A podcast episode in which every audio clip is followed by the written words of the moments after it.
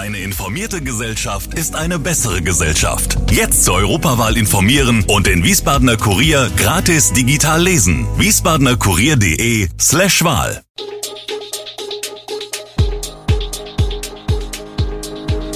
Gude, unser morgendliches News Update. Das Wichtigste aus Wiesbaden für Sie im Überblick.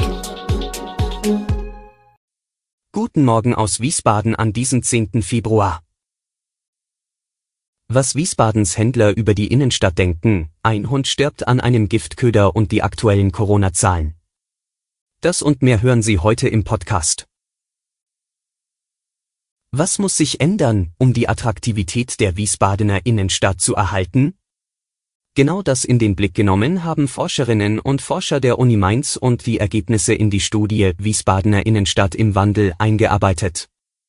Wie schon bei der Passantenbefragung zeichnen die Autoren auch hier ein in großen Teilen positives Bild der Wiesbadener City, wenngleich sich die Sichtweise der Gewerbetreibenden in so manchen Einzelfragen doch deutlich von der ihrer Kundschaft unterscheidet, auch jenseits von Corona.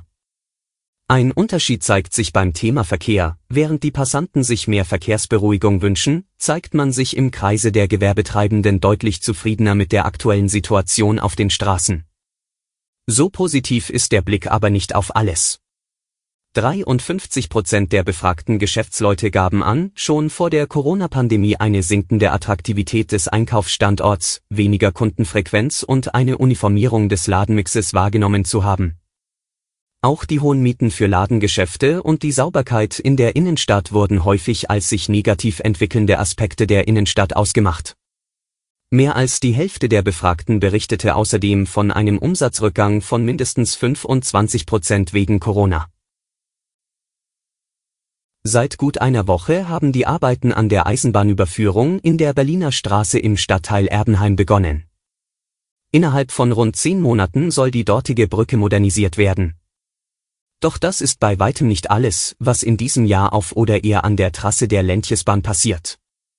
Denn vom Sommer an sollen nach den aktuellen Planungen der Deutschen Bahn die Bahnhöfe Auringen-Medenbach, Ickstadt und eben auch Erbenheim barrierefrei aus- und umgebaut werden. Am Haltepunkt Erbenheim gibt es da aber einen Knackpunkt in den Planungen der DB, sagen einige Vereine.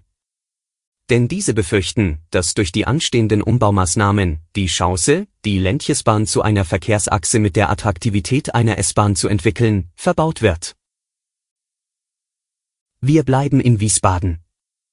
Unzureichende Informationen, überfordertes Personal und zu wenig Unterstützung für die Patienten, die zwei Wiesbadener Patientenfürsprecher machen in ihren Berichten an den städtischen Gesundheitsausschuss deutlich, wie der Alltag in Kliniken auch 2021 durch die Pandemie geprägt war. Und sie beschreiben, wie sich das auf Patienten und Angehörige auswirkte, aber auch auf ihre eigene Arbeit. Thema bei den Patienten sei immer wieder nicht ausreichende Sauberkeit und Hygiene in den Zimmern und Sanitärbereichen gewesen. Bei der Verpflegung wurde teilweise gemeldet, dass zu wenig Rücksicht auf Patienten genommen wurde, die Essen nicht selbst zerkleinern oder zu sich nehmen konnten. Vieles ist der Überlastung des Pflegepersonals geschuldet, so der Fürsprecher. Aber auch dem Besuchsverbot, denn Angehörige hätten solche Probleme in der Vergangenheit teilweise aufgefangen. Ein einjähriger Hund ist gestorben.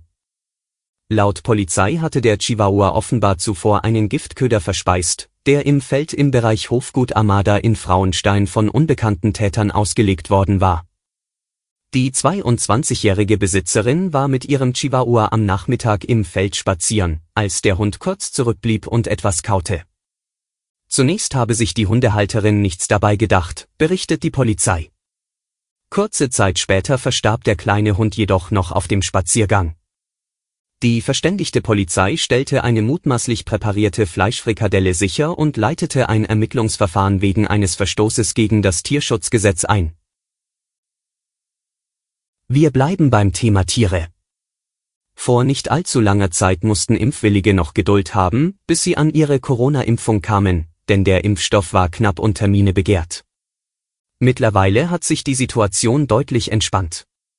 Allerdings nicht überall. Derzeit sind es die Tierärzte, die die Besitzer ihrer Patienten um Geduld bitten müssen.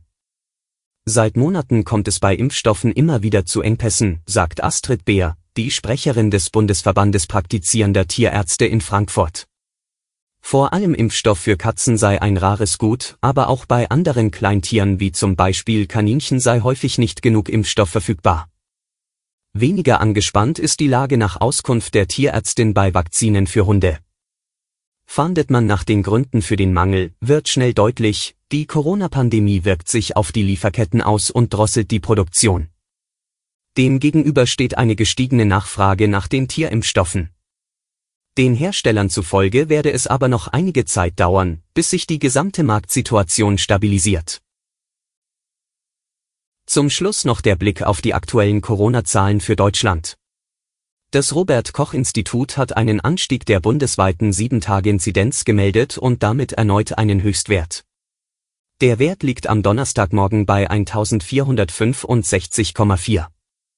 Das RKI meldete außerdem 247.862 Neuinfektionen. Die Zahlen haben allerdings nur noch begrenzt Aussagekraft.